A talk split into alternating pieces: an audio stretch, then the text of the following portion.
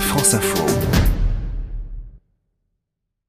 Les photos de la semaine avec euh, notre partenaire, le magazine de photojournalisme Polka. Bonjour Dimitri Beck. Bonjour Mathéo, bonjour à tous. Directeur de la photo de Polka. Cette semaine, on s'est beaucoup intéressé à des images qui datent pourtant de 2015. Et des images qui ont déclenché la colère, l'indignation. Ce sont des images d'un couple de Français euh, qui sont en safari en Afrique. Alors les images de Jacques et de Martine qui vont à la chasse en Afrique, eh bien ont choqué l'opinion publique. Euh, ces images ont été postées sur les réseaux sociaux et elles ont même poussé ce couple donc de Français qui sont gérants d'un magasin Super U, enfin qui étaient gérants d'un mm. magasin de Super U euh, dans, de la Brelle au, nord-ouest de Lyon à démissionner et même à l'enseigne de se désolidariser du couple et, et d'expliquer euh, voilà que même si c'était du cadre privé, ils ne pouvaient pas créditer ce mm. qu'ils pouvaient faire. Alors voilà, ces images incriminées, même si elles relèvent d'activités privées, ce sont des photos qui datent donc comme vous le disiez Mathéo de 2015, elles sont ressorties, elles ont été apparemment euh, publié par un site contre euh, ces chasses et ces pratiques de safari en Afrique, où on voit ce couple tout sourire aux côtés de leur proie, que l'on imagine qu'ils viennent tout juste d'abattre. Hein. Mmh. Alors il y a un lion, un léopard, une antilope, un hippopotame, et ils posent fièrement, tout sourire, avec ce fusil de chasse. Et euh, toutes ces, ces, photos donc ont vraiment provoqué l'indignation. Donnons du contexte, Dimitri. Hein. On rappelle qu'il s'agit d'une pratique et d'une industrie florissante dans certains pays d'Afrique australe. La chasse au trophée est légale. Là, on est en Afrique du Sud.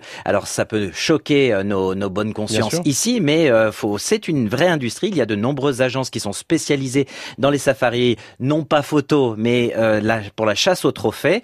Elles ont pignon sur rue. On peut les trouver même sur Internet avec euh, de façon très ouverte tous les tarifs. Alors mmh. c'est de plusieurs milliers d'euros à plusieurs dizaines de milliers d'euros en fonction du package bien que l'on prend et des différentes prestations. C'est vrai que cette image en particulier du lion, ce roi lion dont on a tous rêvé de passer les mains dans la on repense au, roman euh, de Joseph Kessel, euh, Le Lion, où cette jeune Patricia a cette relation particulière avec ce lion qui est son meilleur ami. C'est ça aussi qui touche.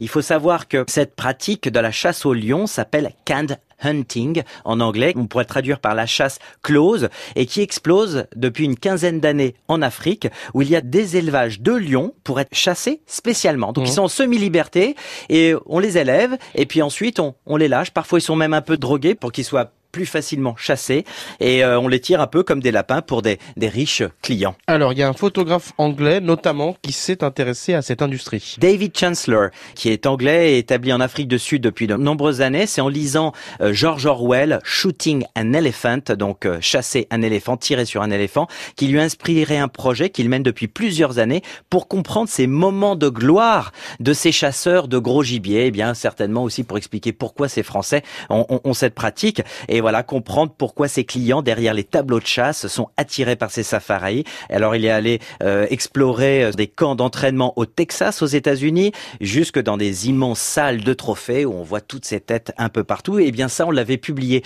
dans Polka Magazine il y a quelques années de cela. Voilà, pour certains c'est un sport. Et puis il y avait euh, cette image de cette girafe, c'était très impressionnante, qui est tombée au sol, vient d'être abattue comme un pantin. Alors ce qui est étonnant, c'est que David Chancellor est végétarien et c'est vraiment le décalage pour lui de savoir euh, euh, comment s'intéresser à cette pratique-là, qui est effectivement assez euh, redoutable, mais c'est une vraie démarche journalistique. Un autre grand photographe a été primé hein, pour ses travaux sur ce thème. Brent Stirton, alors lui particulièrement, c'est le travail sur le braconnage.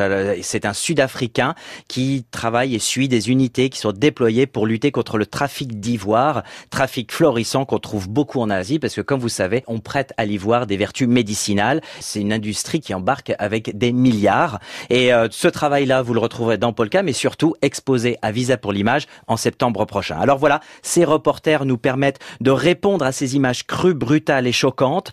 C'est pas justifié, mais expliqué. On a besoin de voir ces images, de comprendre. Il n'y a pas d'illégalité, il y a une forme d'immoralité pour certains, mais voilà, il faut répondre par le journalisme, le photojournalisme, pour contrer aussi ce tribunal virtuel populaire qui a tendance à prendre la main et décider pour nous de ce qui doit être bon ou mauvais de penser. Dimitri Beck, merci beaucoup. Polka numéro 46, toujours en kiosque.